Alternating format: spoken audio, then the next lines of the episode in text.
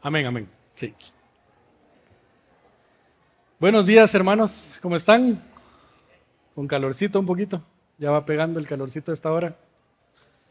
Para mí es un enorme privilegio y a la vez una enorme responsabilidad delante de Dios el poder compartir con ustedes la meditación de la palabra del Señor. Así que hoy les invito a que abran sus Biblias en Génesis 22 Aquí es donde estaremos meditando y seguimos con la segunda parte de nuestra serie de Génesis que hemos llamado promesas. Ya venimos hablando por un buen tiempo acerca de Abraham. Em, y la historia que hoy vamos a leer acerca de Abraham quizás no es muy eh, ajena para nosotros. al contrario, quizás es muy familiar eh, desde pequeñitos, vamos a ver quiénes de chiquitos cantaron El Padre Abraham, que tenía muchos hijos. Se queda viendo acá. ¿Qué es eso? y yo soy uno de ellos, y tú también. Alabemos al Señor. Mano derecha. La vida de Abraham para, para los cristianos es muy familiar. Eh, y quizás mientras nuestra vida cristiana iba madurando, el padre Abraham cambió a ser eh, el padre de la fe y eso tenía mucho sentido o tiene mucho sentido para nuestras vidas ahora. Así que esta figura de, de Abraham y la historia que vamos a leer el día de hoy no nos es muy ajena. Sin embargo, aunque es muy conocida, quizás es una de las historias que nos causa mayores conflictos y dudas. Yo les voy a pedir mucha honestidad. Les voy a, preguntar, ¿cuántos de ustedes se han hecho la pregunta, ¿por qué Dios le pidió a Abraham que matara a Isaac? ¿Alguien se ha hecho esa pregunta? ¿Se animan a levantar la mano? ¿Cuántos de ustedes se han hecho la pregunta, ¿será que Dios estaba jugando con Abraham? ¿Se animan a hacer la pregunta? ¿Será que ¿O, qué hubiera pasado si Abraham sí mata a Isaac? ¿Se han hecho esa pregunta? Creo que todas estas preguntas son preguntas genuinas que pueden saltar a nuestra mente cuando leemos este pasaje o quizás otros pasajes de la Biblia que son complejos. Así que antes de entrar al pasaje quiero hacer dos aclaraciones y una invitación. La primera aclaración es que no pretendo cubrir todas esas preguntas el día de hoy. Eh, en primer lugar, no me creo capaz de responderlas todas. En segundo lugar, no tenemos todo el tiempo. Les animo a que pasen a la mesa de conexión y pidan más información sobre Instituto Reforma. Ahí sí tenemos el tiempo de forma amplia de, de contestar todas estas preguntas y otras. La segunda aclaración es que trataré de apuntar a lo que considero que es el mensaje central de este pasaje para su audiencia original. Y de último, quiero hacerles una invitación. Si cuando tú estudias tu Biblia, hay dudas que vienen a tu mente, hay dudas que vienen a tu corazón, hermano, no te quedes con esa duda. Busca la respuesta, acércate a otros hermanos, acércate a Instituto Reforma si esto te sirve, para que puedan acompañarte a encontrar las respuestas a esas dudas. Y te puedo asegurar dos cosas. Una, Dios no dejará de ser Dios porque nosotros dudemos. Él es Dios y sigue en su trono. Pero número dos, si tú realmente quieres encontrar la respuesta a esa pregunta, a esa duda, la vas a encontrar y tu fe va a crecer. Eso te lo puedo asegurar. Así que, después de estas aclaraciones, ahora sí, entremos al pasaje del día de hoy, el cual vamos a dividir en tres secciones, en tres partes. Del versículo 1 al 10 nos vamos a enfocar en la prueba de Dios a Abraham y la respuesta de Abraham a esa prueba. Del versículo 11 al 14 veremos la provisión de Dios para el sacrificio y finalmente del versículo 15 al 19 veremos la confirmación del pacto de Dios con Abraham. Este ya ha sido un tema que hemos venido viendo desde hace algún tiempo. Si ustedes ya revisaron su Biblia, al final del, del capítulo 22 aún restan algunos versículos y hoy me tomaré eh, la libertad de no entrar a esos versículos, no vamos a estudiar esos versículos el día de hoy. En estos versículos se detalla parte de la genealogía de Rebeca, quien sería después la, esposa de Isaac, y quien era hija de un tío de Isaac. Isaac se casó con su prima. Y eso es todo el análisis que vamos a hacer de esos últimos versículos, versículos el día de hoy. Si eso les genera más dudas, ya saben cuál es mi invitación. Eh, Instituto Reforma está abierto, de, brazos abiertos para recibirles.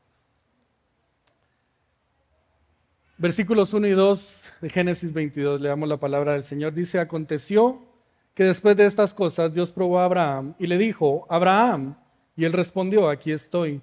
Y Dios dijo, toma ahora a tu hijo, tu único, a quien amas, a Isaac, y ve a la tierra de Moriah, y ofrécelo ahí en holocausto sobre uno de los montes que yo te diré. Lo primero que resalta en la lectura de estos versículos es lo particular de la petición de Dios a Abraham. Dios ya había tenido este tipo de interacción con Abraham, no es la primera vez que, Dios habla con Abraham para pedirle algo, pero nunca había pedido algo tan complejo, tan difícil de Abraham. De hecho, pareciera que al pedir Dios este sacrificio de parte de Abraham, Dios mismo se estaba contradiciendo. Unos capítulos anteriores, en Génesis 9, Dios le dice a Abraham, en Génesis, eh, a Noé, perdón, en Génesis 9:6, el que derrame sangre de hombre, por el hombre su sangre será derramada, porque a imagen de Dios hizo él al hombre. Isaac fue hecho a la imagen de Dios. ¿Y cómo era que Dios le pedía esto a Abraham después de haberle dicho a Noé que no debería derramar sangre de hombre? De ninguna forma, de ninguna forma, en ningún sentido, este era un mensaje fácil de recibir para Abraham. No solo porque Abraham tendría que sacrificar a Isaac, sino por lo que Isaac significaba en este momento para Abraham. ¿Recuerdan quién era Isaac para Abraham en este momento? ¿Qué representaba Isaac? Era el hijo de la promesa. Exactamente, ese era Isaac en este momento para Abraham. Entonces, cuando Dios llama a Abraham en Génesis 12, Dios le pide que deje su tierra, que deje sus parientes, que vaya hacia adelante, que vaya hacia otra tierra en donde los bendecirá y haría de él una gran nación. Después de esperar más o menos unos 10 años, Abraham decide, como decimos aquí en Guatemala, echarle una manita a Dios, porque parecía que Dios estaba tardando mucho. Y entonces nace Ismael. Pero Ismael no era el plan de Dios. No era él el hijo de la promesa. Así que después de esperar otros más o menos 15 años, Dios permite contra todos los pronósticos médicos que Abraham y Sara reciban a Isaac. Esta sí era la voluntad de Dios. Este sí era el hijo de la promesa. Pero ahora Abraham tenía a Isaac y a Ismael. Así que a Abraham le toca dar un paso un poquito más duro y echar a Ismael y a Agar. Y entonces, ahora sí, en este escenario, Isaac como único hijo, el hijo de la promesa, era la representación de todas las bendiciones que Dios había prometido a Abraham. Isaac era el futuro. Era a través de Isaac que Abraham se convertiría en una gran nación. Isaac era el foco de todas las esperanzas de Abraham. Entonces, cuando todo parecía, ya para, para que Abraham recibiera todas las promesas, cuando parecía que todo estaba listo para que los planes de Dios para Abraham se cumplieran a través de Isaac, ¿qué hace Dios? Dios le pide a Abraham que sacrifique a Isaac. La prueba a la que Dios estaba llamando a Abraham no solo era el sacrificio de su hijo, Isaac, aunque esto ya era insoportable en sí mismo, la muerte de Isaac representaba mucho más. El hermano Juan Calvino dice al respecto, en la persona de este hijo, toda la salvación del mundo parecía perecer y extinguirse. Eso era lo que Abraham se estaba enfrentando. Y hagamos una pausa aquí y, preguntémonos por unos minutos, ¿qué harías en lugar de Abraham? ¿Crees que en el corazón de Abraham habían dudas? ¿Crees que esto era fácil de cumplir? ¿Cuántos son padres? ¿Creen que Abraham estaba en una posición sencilla delante de Dios? Dios mismo lo sabía. Dios mismo sabía lo insoportable que era esta prueba. Él sabía que no le estaba pidiendo a Abraham algo sencillo. Solo vean la acumulación de palabras que se usan para describir a Isaac. Tu hijo, ya eso es, es difícil, dame a tu hijo, pero dame a tu único hijo, a tu único hijo al que amas. Y por si Abraham se quería hacer el loco un poquito, sí, a Isaac. En toda la narración de, este capítulo se usa diez veces la palabra hijo. Y esto nos apunta a este enorme sacrificio que Dios pedía de Abraham. Dios le está pidiendo a Abraham que convirtiera la risa, Isaac significaba risa, que convirtiera esa risa en humo. Toda la espera, toda la odisea y aún todo el futuro de Abraham se convertiría en humo. Sin embargo, a pesar de lo difícil de esta situación, ¿qué hace Abraham? Obedece. Versículo 3 dice, Abraham se levantó muy de mañana, aparejó su asno y tomó con él a dos de sus criados y a su hijo Isaac. También partió la leña para el holocausto y se levantó y fue al lugar que Dios le había dicho. Abraham no dice ninguna palabra se levanta y hace exactamente lo que Dios le había pedido, sin decir nada. ¿No les parece esto curioso? Aquel Abraham que hace unos capítulos, cuando Dios le comparte, porque no tenía ninguna obligación de hacerlo, pero Dios le comparte a Abraham que iba a destruir a Sodoma y Gomorra, ¿qué hace Abraham? Entra en un conflicto con Dios y, aún se atreve Abraham a cuestionar a Dios. Veamos Génesis 18, 25.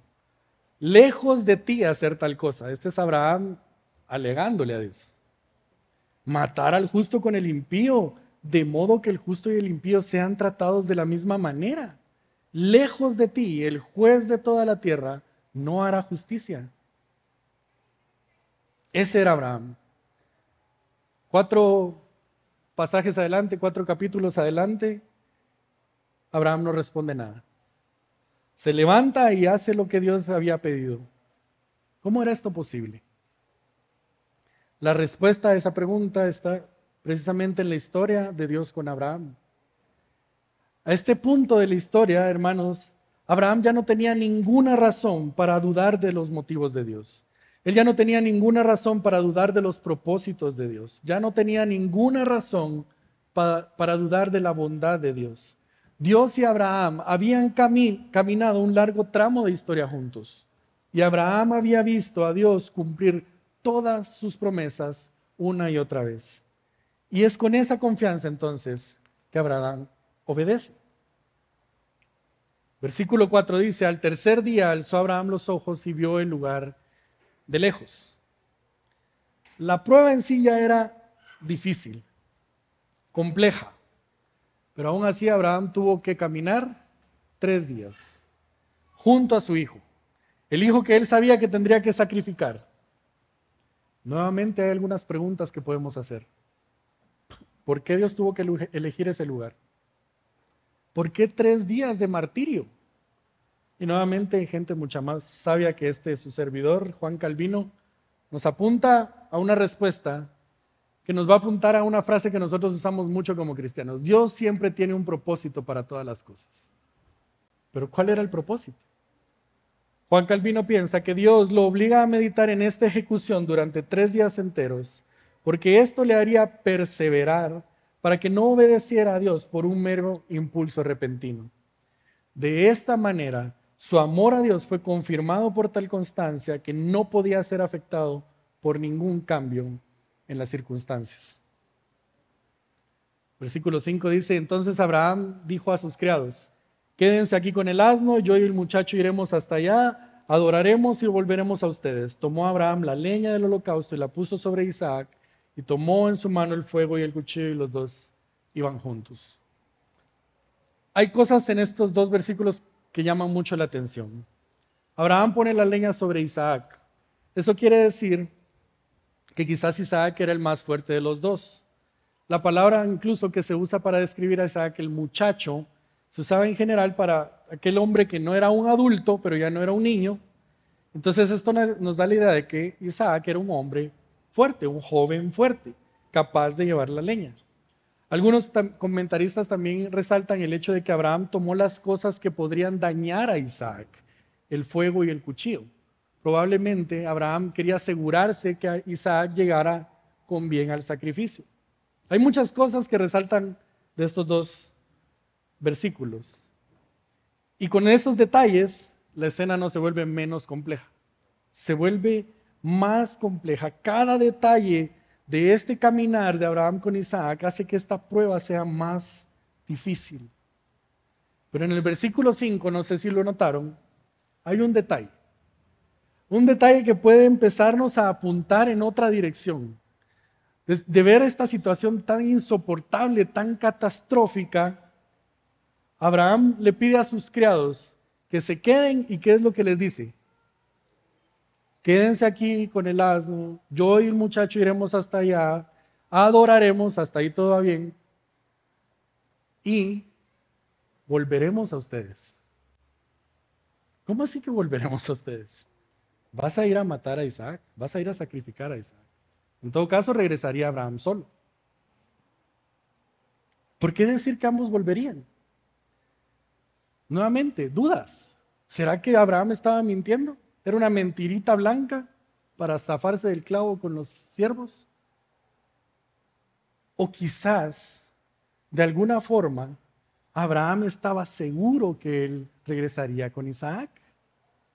Esta pequeña frase de Abraham, hermanos, cambia la escena por completo. Porque de ninguna forma esto era una mentira de parte de Abraham. Tampoco él estaba queriendo solo dar una explicación para salir rápido del, del problema. Esta frase, volveremos a ustedes, nacen del mero centro del corazón de Abraham. Un corazón que durante muchos años había sido formado por Dios y que había sido lleno de esperanza y de confianza en que aunque él no comprendiera totalmente el plan, él podía confiar plenamente en que Dios cumpliría su pacto. Abraham había aprendido a confiar en Dios, Abraham había aprendido a confiar en sus planes, Abraham había aprendido a no tomar atajos, Abraham estaba completamente convencido de que Dios cumpliría su promesa a través de la vida de Isaac. Preguntas, ¿cómo? ¿Cómo? Gracias a Dios, de este lado de la historia nosotros tenemos toda la Biblia para poder eh, responder a estas preguntas. Y en Hebreos 11 se nos enseña por qué Abraham dijo esas palabras.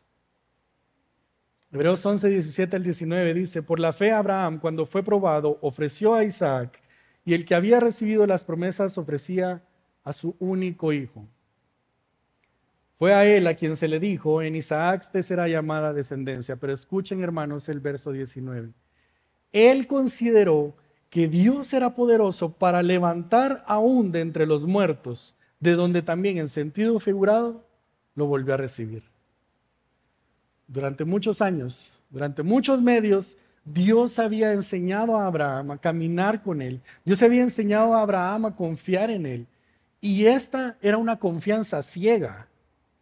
Pero ojo, no una confianza ciega a la que no se le permite preguntar, a una, una confianza ciega que exige una obediencia sin razón. No, hermanos. Abraham, Abraham, había aprendido con base a su experiencia, con base a sus interacciones con Dios, aún en base a los momentos donde Abraham dudó de Dios. Él había aprendido a confiar. Y es por eso que Dios le llama a esta prueba. Abraham dudó de Dios. Y aún así, Dios respondió a sus dudas. Este hombre, hermanos, sería llamado el padre de la fe. Si este hombre sería un referente para toda la humanidad de lo que significa confiar en Dios, entonces su fe debería ser probada. Esto era lo que Dios estaba haciendo con Abraham. Y entonces Abraham, sin emitir una sola palabra, obedece. lo que sigue de la historia nos confirma que desde el momento que Dios habla a Abraham, hasta el momento en donde él levanta el cuchillo, Abraham confió. La mente y el corazón de Abraham estaban llenos de fe. Versículo 7 dice, Isaac habló a su padre, Padre mío, Y él respondió, aquí estoy, hijo mío, aquí están el fuego y la leña, dijo Isaac.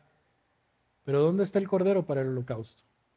Y Abraham respondió, Dios proveerá para sí el cordero para el holocausto, hijo mío. Los dos iban juntos. Personalmente creo que este es uno de los momentos más complejos de la historia. Abraham había hecho todo lo necesario, tomando cada paso que era necesario para cumplir con la voluntad de Dios. Pero Isaac, Isaac ya era un joven, él no era un niño, Isaac era inteligente. Isaac ya se había dado cuenta que hacía falta algo. Y entonces pregunta a su padre. Yo no sé ustedes, hermanos, pero, pero cuando uno de mis hijos, de mis hijas, está atravesando una situación difícil, mi corazón se carga, mi corazón se duele. Pero cuando mis hijas expresan ese dolor, cuando mis hijas expresan esas dudas, eso hace que la prueba se vuelva más difícil.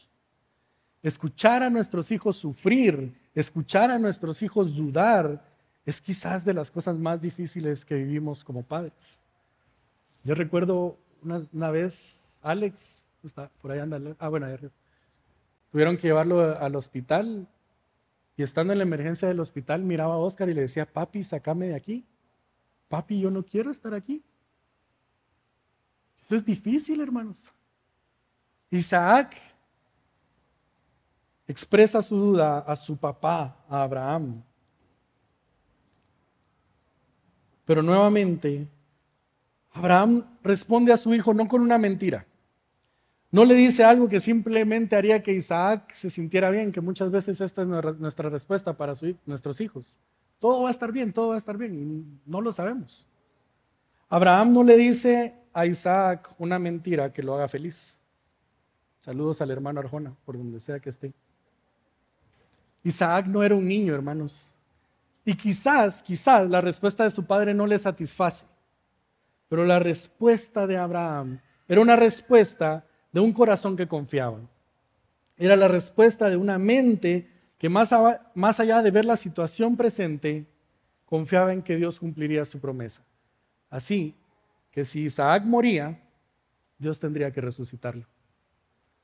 James, James Montgomery hace un, un, resumen de lo que él cree que fue el método del pensamiento de Abraham durante estos tres días de caminar. Y es fascinante porque dice, esto era lo que Abraham, según Montgomery, estaba pensando. Dios no es un mentiroso. Dios no puede equivocarse. Dios me dijo, sin lugar a duda, que debería tener un hijo. Y aquí está ese hijo, ahí camina delante de mí. Dios ha dicho que este hijo sería aquel que a través de él cumpliría todas sus promesas. Pero escuchen esta convicción. Por lo tanto, mi hijo debe vivir o Dios sería encontrado falso. ¿Se animan ustedes, hermanos, hacer esta declaración? Dios hizo una promesa y Dios es el encargado de cumplir esa promesa. Si Él no cumple esa promesa, el que queda mal es Él. Estos son los tipos de dudas que a veces hay en nuestro corazón, hermanos. Y Dios no dejó de ser Dios en este momento. Dios sigue en su trono. Más adelante veremos que Él cumplió su promesa. Esta era la forma de pensar de aquel que ahora es llamado el Padre de la Fe. Cuando su hijo le cuestiona, Abraham no le apunta a otra cosa más que aquel que sería fiel para proveer, para cumplir su promesa. Versículo 9. Llegaron al lugar que Dios le había dicho y Abraham edificó ahí un altar. Arregló la leña, ató a su hijo Isaac y lo puso en altar sobre la leña. Entonces Abraham extendió su mano y tomó el cuchillo para sacrificar a su hijo.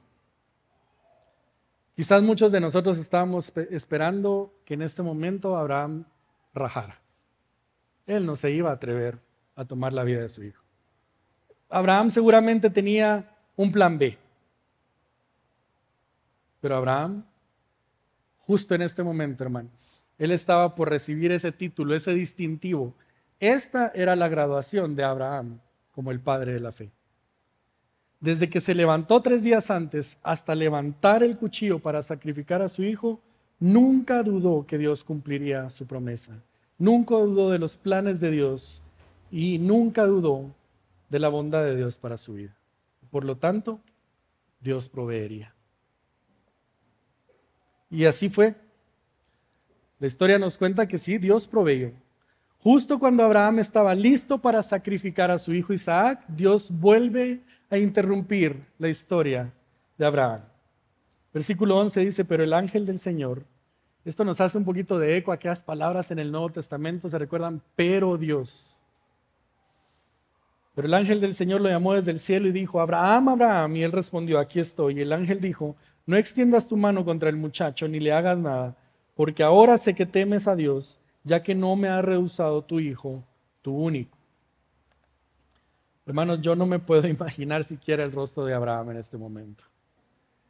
Claro que él siempre había confiado en la provisión de Dios para este sacrificio, pero no me puedo siquiera imaginar la sensación de alivio y de paz que sintió Abraham al escuchar las palabras del Señor. Abraham había obedecido y había llegado al punto de no retorno. Y hermanos, estaba Abraham dispuesto a continuar. Él estaba dispuesto a seguir con tal de obedecer a Dios. Y Dios ve con agrado la obediencia de Abraham e interrumpe su historia.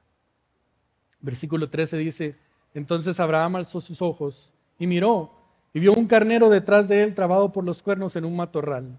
Abraham fue, tomó el carnero y lo ofreció en holocausto en lugar de su hijo. Y Abraham llamó a aquel lugar con el nombre del Señor proveerá, Jehová Jireh. Como se dice hasta hoy, dice el escritor, en el monte del Señor se proveerá. El carnero tomó el lugar de Isaac y es sacrificado. El carnero muere para que Isaac pueda vivir. Pero no solo Isaac. La muerte de este carnero significó la vida de todo el pueblo de Israel. El carnero murió para que Israel viviera. Dios había provisto, su promesa permanecía en pie. La obediencia de Abraham había superado la mayor prueba y ahora también Isaac había conocido al Dios de su padre. Sin embargo, hermanos, el propósito de esta historia no era primeramente apuntar a Abraham e Isaac. Esta historia realmente apunta a aquel que proveyó para que Isaac e Israel viviera. Esto era sumamente relevante para, Israel, para el pueblo de Israel, que era su audiencia original. Los israelitas caminaban por el desierto, iban camino hacia dónde? A recibir una promesa de parte de Dios. Pero ese camino no fue corto, fue un camino largo, que al igual que la historia de Abraham, en muchas ocasiones ellos se desviaron. Pero en este último tramo de la historia de Abraham, Dios muestra no solo a Abraham e Isaac, sino a todo el pueblo de Israel, que Él es fiel a sus promesas y que Él siempre proveerá para que su promesa sea cumplida. Cuando los israelitas escucharan esta historia, podrían recordar también aquellas otras señales que habían visto de parte de Dios, como cuando Moisés ordena que tomaran un cordero sin defecto, lo sacrificaran y que con la sangre de ese cordero marcaran los postes de sus casas. ¿Para qué? Para que sus primogénitos no murieran. Un carnero murió por Isaac, para que Isaac viviera. Un cordero murió para que los primogénitos de Israel vivieran. Esto era lo que Israel podría recordar al escuchar la historia de Abraham e Isaac. Abraham fue llamado el padre de la fe y por medio de Isaac nace el pueblo de Israel. Pero el verdadero héroe de esta historia, hermanos, fue aquel que proveyó para que su pueblo no muriera. Y entonces, después de esto, Dios confirma su pacto. Versículo 15 dice, el ángel del Señor llamó a Abraham por segunda vez desde el cielo y le dijo, por mí mismo he jurado, declara el Señor, que por cuanto has hecho esto y no me ha rehusado tu hijo, tu único, de cierto te bendeciré grandemente y multiplicaré en gran manera tu descendencia como las estrellas del cielo y como la arena en la orilla del mar, y tu descendencia poseerá la puerta de sus enemigos. En tu simiente serán bendecidas todas las naciones de la tierra, porque tú has obedecido mi voz. Entonces Abraham volvió a sus criados, como se los había dicho, con Isaac. Se levantaron y se fueron juntos a Berseba, y habitó Abraham en Berseba. Esta sería la última vez que el Señor hablaría con Abraham. pero no había sido la primera. En muchas ocasiones Dios había hablado a Abraham, pero esta vez fue diferente. Dios empieza a hablar a Abraham diciendo, por mí mismo he jurado. Esta es la única vez que vemos este tipo de juramento divino en Génesis. Dios reafirma su promesa a Abraham, pero la hace aún más específica. Este escritor Sidney Greidanus hace una comparación que me parece fascinante. Leámosla. Dice, el Señor había prometido hacer la simiente de Abraham tan numerosa como las estrellas del cielo. Ahora hace esta promesa aún más enfática al añadir, y como la arena que está a la orilla del mar. El Señor había prometido dar la tierra de los cananeos a la descendencia de Abraham. Ahora el Señor añade, y tu descendencia poseerá las puertas de sus enemigos. El Señor había prometido, serán benditas en ti todas las familias de la tierra. Ahora el Señor promete, todas las naciones del mundo serán bendecidas por medio de tu descendencia, tu simiente. Esa simiente fue Isaac, esa simiente fue Jacob, esa simiente fue José, pero finalmente la simiente que cumpliría de forma perfecta esta promesa sería el mismo Jesús, el Cordero, el Hijo, el Hijo unigénito, el Hijo amado de Dios que tomaría mi lugar en la cruz y moriría la muerte que yo debía de morir para que yo pudiera vivir. Esta historia, hermanos, es fascinante y hay muchísimos otros detalles de esta historia que podríamos estudiar. El tipo de prueba que Abraham atravesó fue compleja en muchos sentidos. No sé si se han dado cuenta, pero hasta este momento Sara no aparece. Parece que Abraham como que no le quiso contar a su esposa. Sabio, necio, ustedes juzguen. Imagínense Abraham llegando con su esposa. Fíjate que me acaba de hablar el Señor que matemos a Isaac. Yo le voy más por sabio, pero está bien, me puedo equivocar. Sara no aparece en esta historia. Aún de este lado ya de la historia nosotros podemos ver mucha simbología en, esta historia. Eh, la madera que carga Isaac para el sacrificio en donde él es acostado, como un símbolo de la cruz de Cristo. El carnero trabado por los cuernos en un matorral, que algunos comentaristas lo relacionan con la corona de espinas que llevó Jesús. Hay muchas cosas fascinantes, muchas que van a despertar dudas quizás.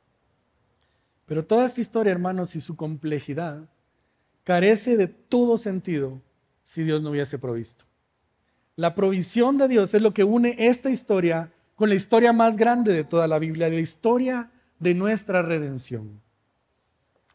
Para Isaac hubo un sustituto. Dios proveyó un carnero para que Isaac no tuviera que morir. Pero para Jesús no hubo sustituto. Nadie más podía tomar su lugar. Isaac era lo suficientemente fuerte para cargar toda la madera para el sacrificio. Pero Isaac no podía cargar tus pecados, no podía cargar mis pecados. Nadie más era capaz de llevar todos los pecados del mundo en sus hombros, solo Jesús, el Hijo amado, el unigénito, el Cordero inmolado que fue provisto para nuestra redención. Dios no pidió a Abraham que asesinara a Isaac. Dios pidió a Abraham un holocausto. Dios pidió a Abraham adoración. El holocausto no sucedió, pero Dios recibió la adoración que él merecía por medio de la obediencia de Abraham.